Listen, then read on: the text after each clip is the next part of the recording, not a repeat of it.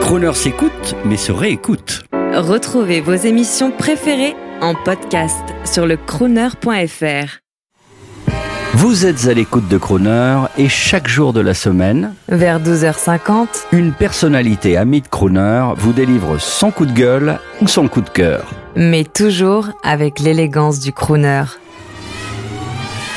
Bonjour, c'est Olivier Dassault pour Croner Radio. Ma Croner attitude, ben, vous auriez pu le deviner, c'est euh, euh, le commandant de bord, c'est le pilote, c'est se retrouver euh, dans les airs aux commandes d'un Falcon, c'est de pouvoir admirer la beauté au-delà des nuages, c'est de pouvoir sillonner les airs et rejoindre le plus vite possible le point lequel on se rend euh, euh, élégance, confort pour les passagers que l'on emmène, éviter les nuages turbulents et puis euh, faire un atterrissage euh, comme cela s'appelle dans le jargon des pilotes, un kiss landing.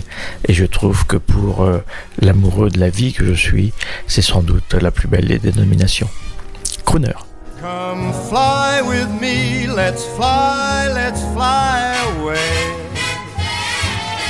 If you can use some exotic booze, there's a bar in far Bombay. Come fly with me, let's fly, let's fly away. Come fly with me, let's float down to Peru. In Llama Land, there's a one man band, and he'll toot his flute for you. Come fly with me, let's take off in the blue.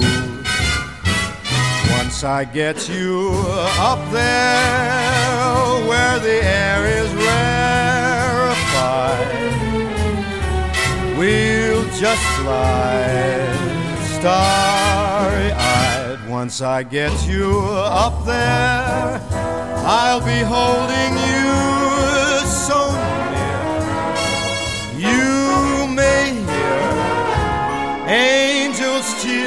cause we're together. Weatherwise, it's such a lovely day.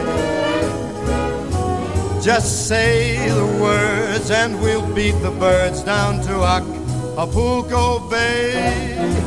It's perfect for a flying honeymoon, they say.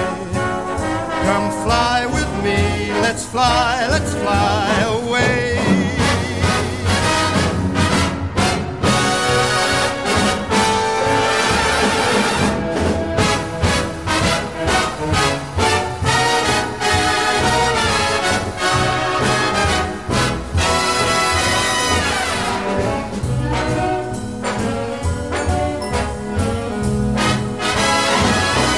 Once I get you up there where the air is rarefied,